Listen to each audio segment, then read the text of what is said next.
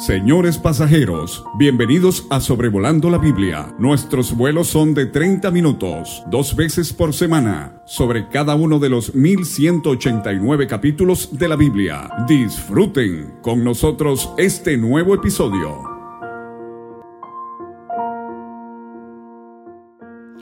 Muy buenos días, sean todos ustedes. Les hago la cordial bienvenida al acompañarnos aquí en Sobrevolando la Biblia, vamos a tomar nuestras Biblias y estudiar juntos el capítulo 3 de Josué.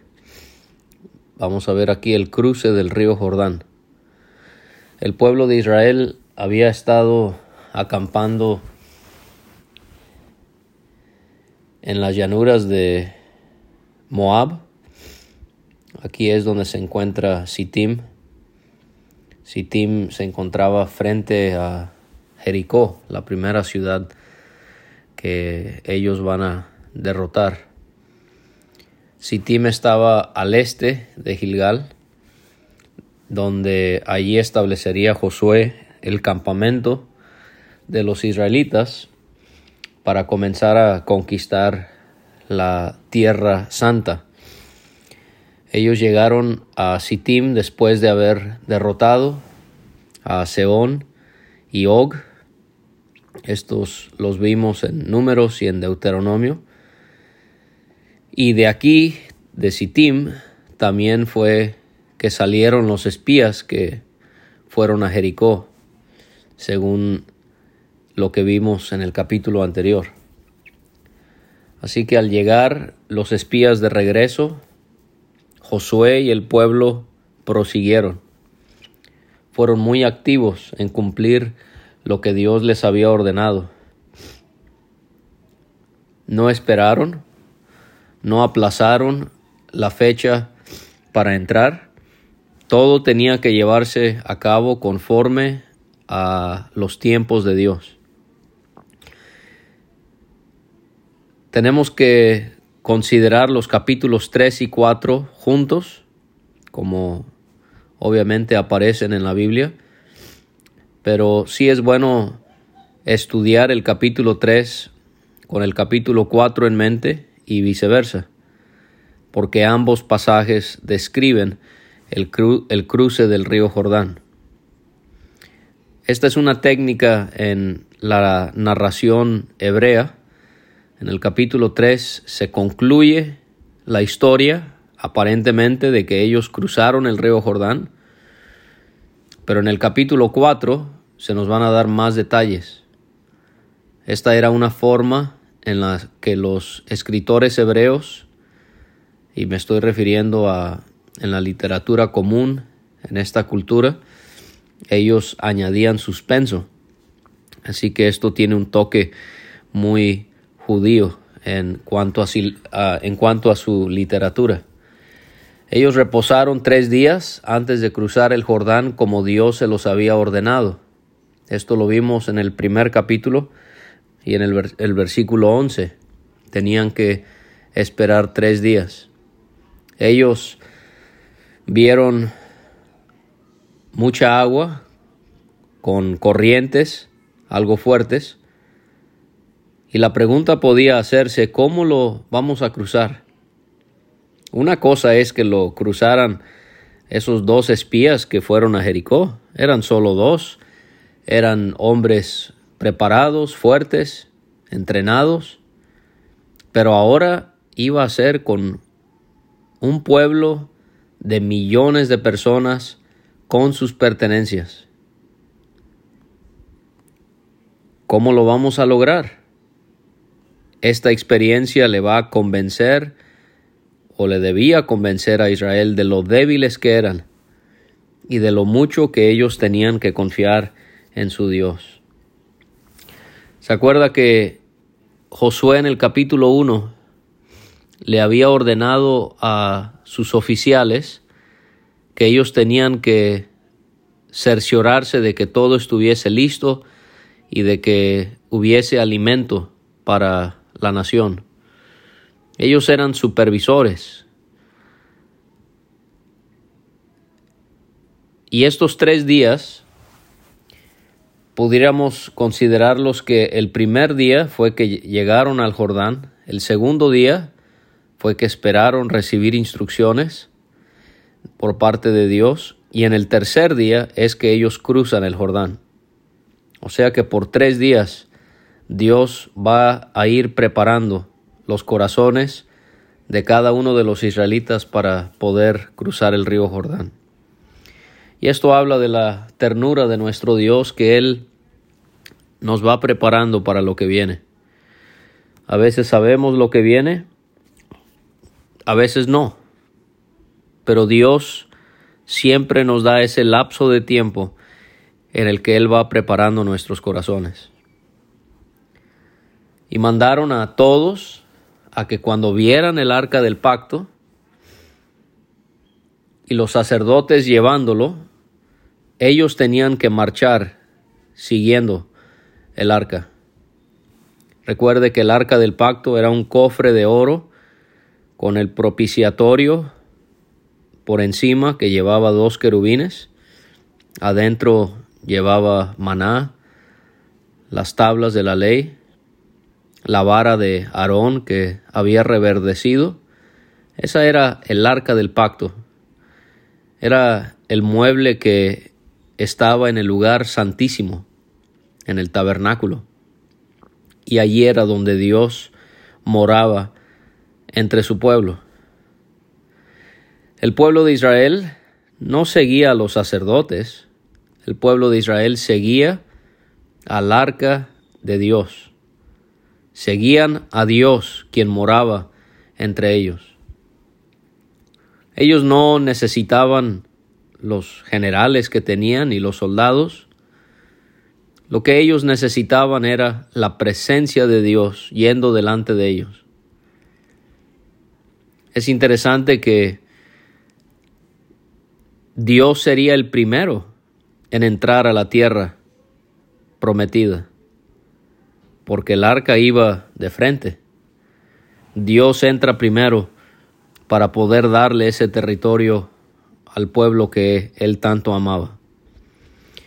Y tendríamos que ir a números 1 y 2 para recordar lo que ya hemos estudiado aquí en Sobrevolando la Biblia sobre el orden en el que iban a caminar las tribus de Israel. Se les daría dirección porque ellos no conocían el camino.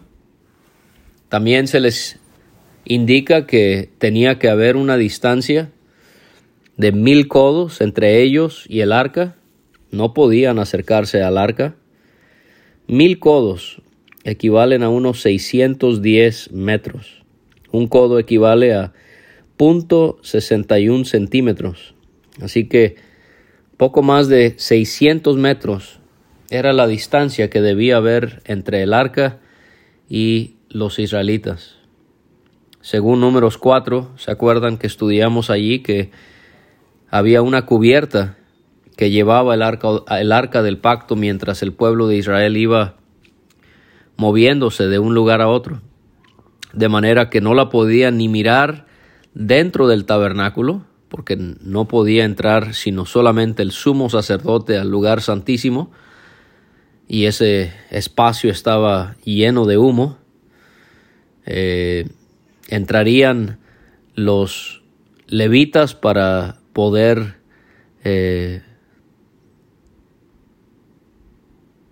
acomodar todo, alistarlo todo para transportarlo a donde se dirigía la presencia de Dios. Pero aún así es posible que el velo era puesto sobre el arca y así eh, ellos ponían el paño azul. ¿no? La, la, realidad es que todo indica que este mueble, mueble era tan sagrado que no era mirado. Aquí también, mucho menos. Al ir ellos viajando, ellos no podían mirar el arca. Habrían por lo menos dos razones por las que tenían que estar apartados del arca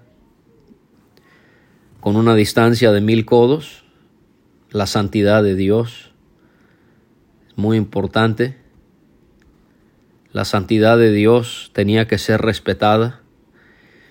Esa lección la aprendería Usa. ¿Se acuerda de Usa?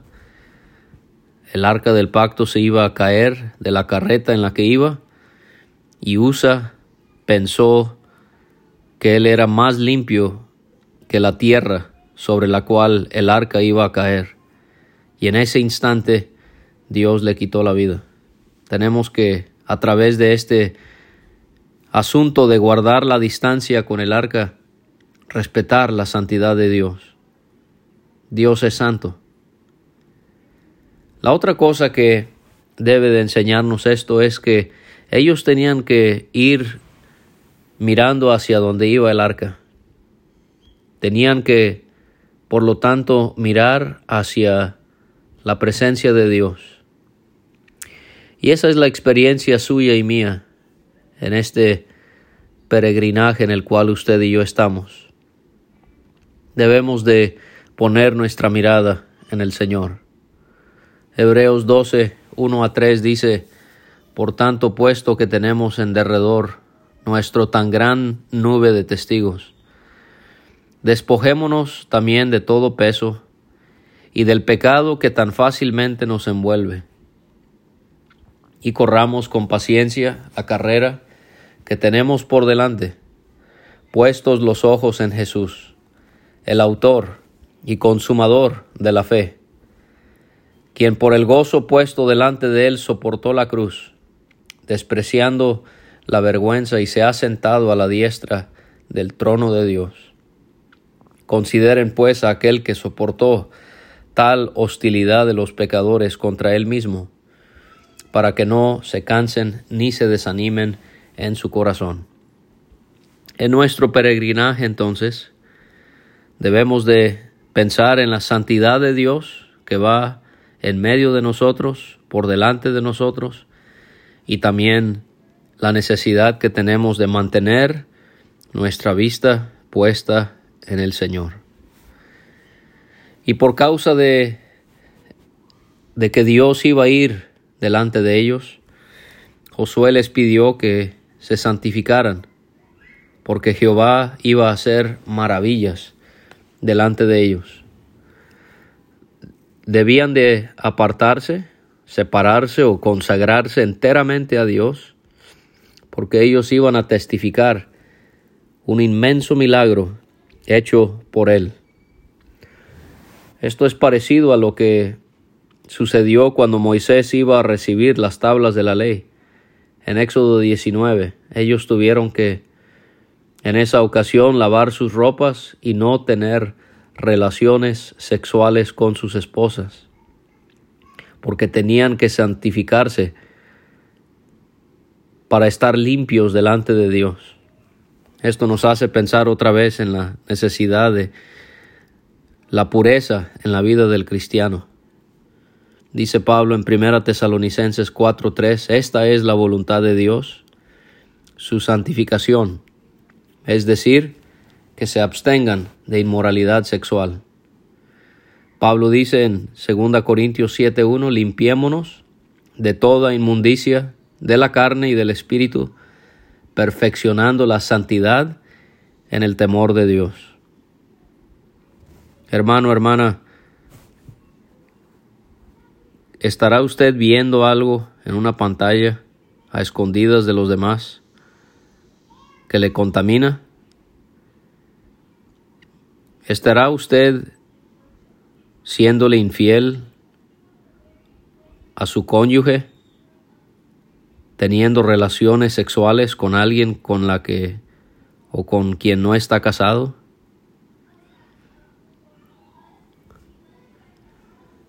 La masturbación es algo que es más prevalente entre el pueblo del Señor que creo nos llegaríamos a imaginar. Debemos de santificarnos delante de Dios. Esta palabra maravillas describe realmente lo que sería este milagro. Significa aquello que causa asombro y esto verdaderamente causaría un gran asombro.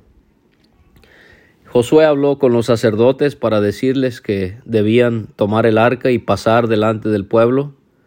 Los sacerdotes obedecieron.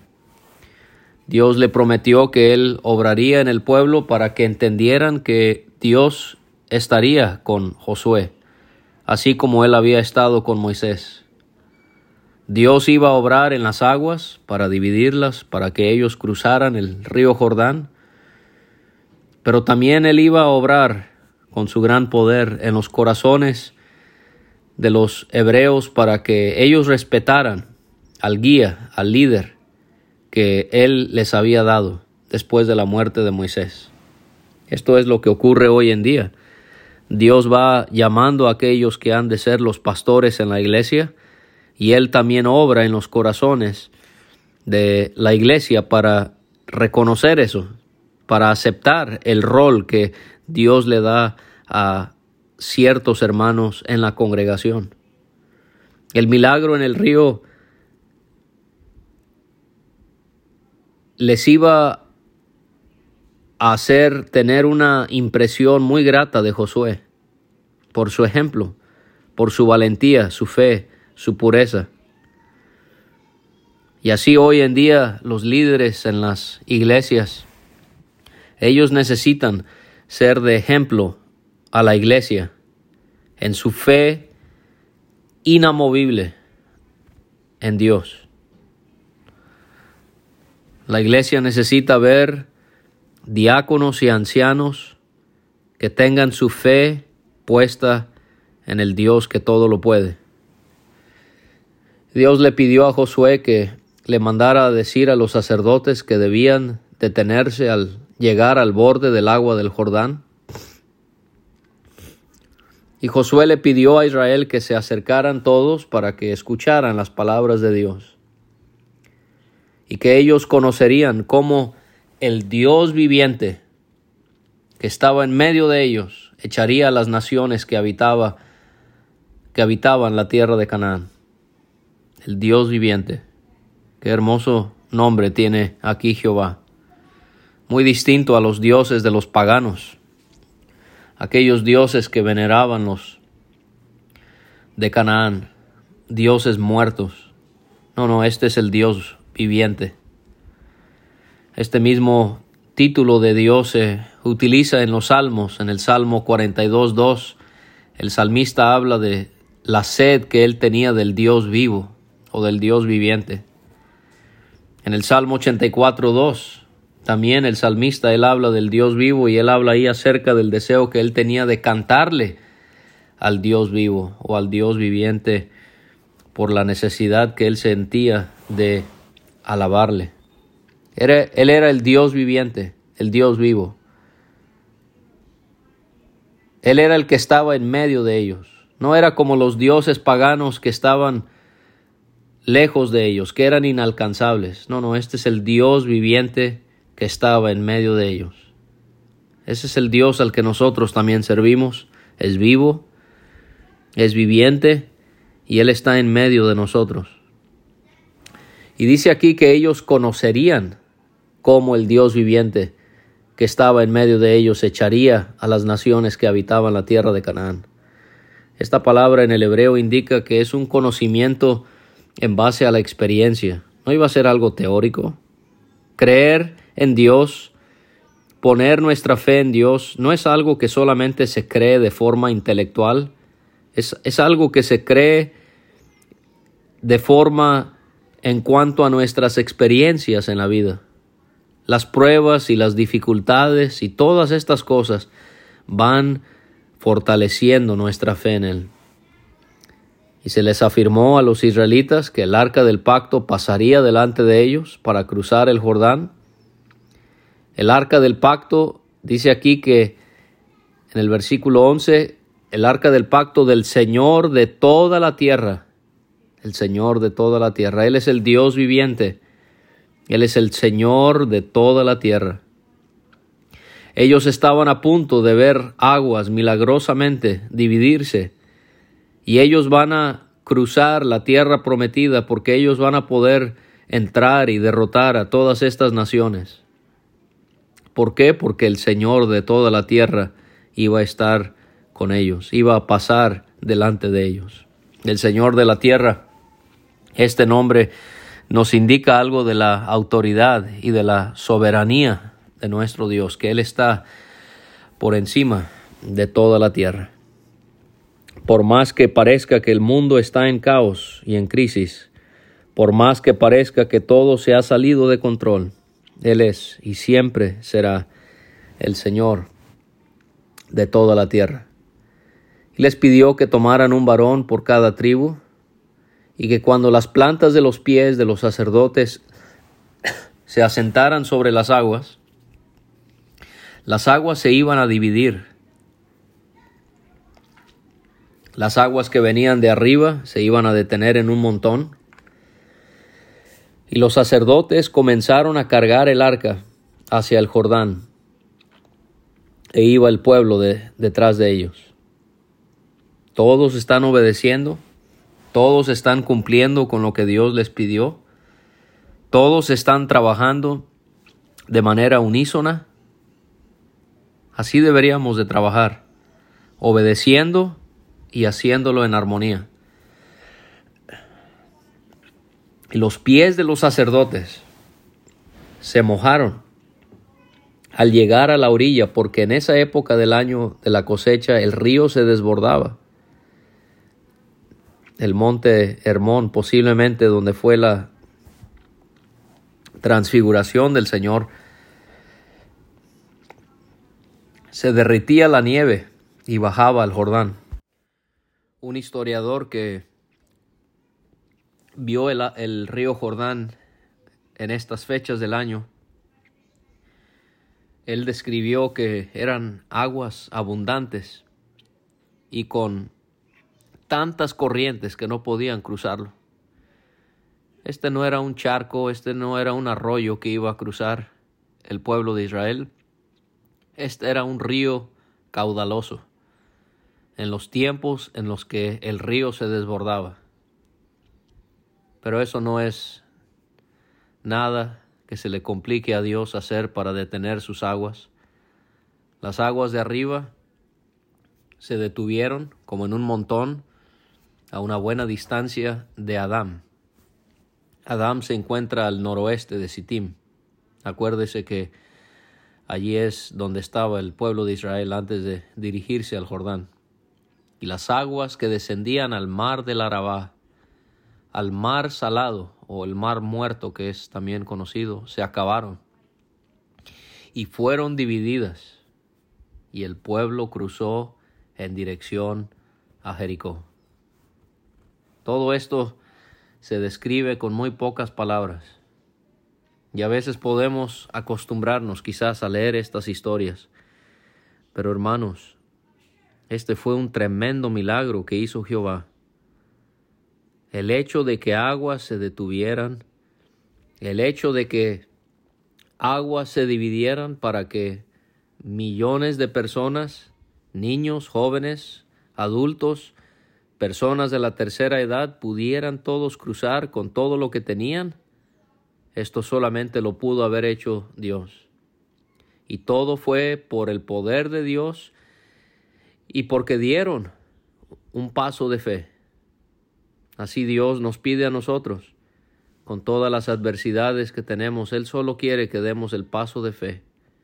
No sabemos cómo Dios va a resolver nuestra situación, no sabemos cuándo, pero lo que Dios sí nos pide es que confiemos en Él, que tengamos en Él una creencia que sea ciega y que dejemos todo en sus manos.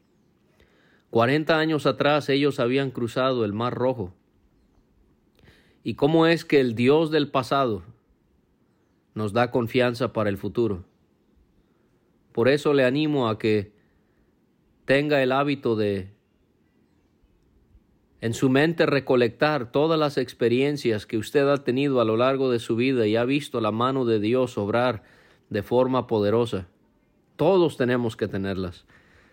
A veces podemos en nuestro pesimismo no poder identificar, pero si si realmente nos dejamos guiar por el Señor, podemos ver una y otra y otra vez en las que Él nos ayudó. Y esto nos debe de generar confianza para el futuro. Que el Dios del pasado, el Dios que me ayudó a cruzar el Mar Rojo, Él es el mismo Dios que me va a ayudar a cruzar el río Jordán.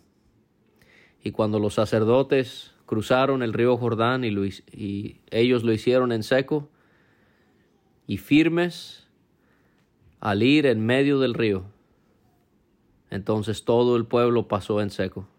Qué increíble. Ellos cruzaron el día 10 de Aviv, o el también llamado mes Nisan. Esto lo vemos en el capítulo que viene. En el aniversario número 40 de cuando habían salido de Egipto al celebrar la Pascua, Dios había anticipado que serían 40 años que tomarían para llegar a la tierra prometida y así fue. Su palabra, hermano, siempre se cumple. ¿Van a haber dificultades? Sí, sí las van a ver. ¿Van a haber tentaciones? ¿Van a haber caídas? Sí, sí las habrán. Pero los propósitos y las promesas de Dios no pueden quebrantarse. Esto nos puede consolar y afirmar en nuestros días más difíciles que las promesas de nuestro Dios siempre se cumplen. El cruce del Mar Rojo podría recordarnos de cómo hemos sido redimidos del pecado, así como Israel fue sacado de la esclavitud de Egipto para adorar a Dios y cruzaron el Mar Rojo. Nos habla de la redención de nuestros pecados. El cruce del río Jordán, que los haría entrar a la tierra de Canaán, nos hace pensar en cómo nos encontramos en Cristo para disfrutar todas las bendiciones que tenemos, principalmente por lo que, hemos, por lo que leemos en la carta de Pablo a los Efesios, que hemos sido bendecidos con toda bendición espiritual. Dios, a través de su Hijo, nos ha hecho pasar el Jordán para estar en Cristo y poder en Canaán o sea, en esa vida cristiana de triunfo, de conquista, de disfrutar bendiciones, de poder disfrutar e-, todo esto por medio de nuestro Señor Jesucristo. Muchísimas gracias por haberme acompañado el día de hoy. Un saludo para todos y espero que Dios les siga proveyendo, guiando y ayudando en todo.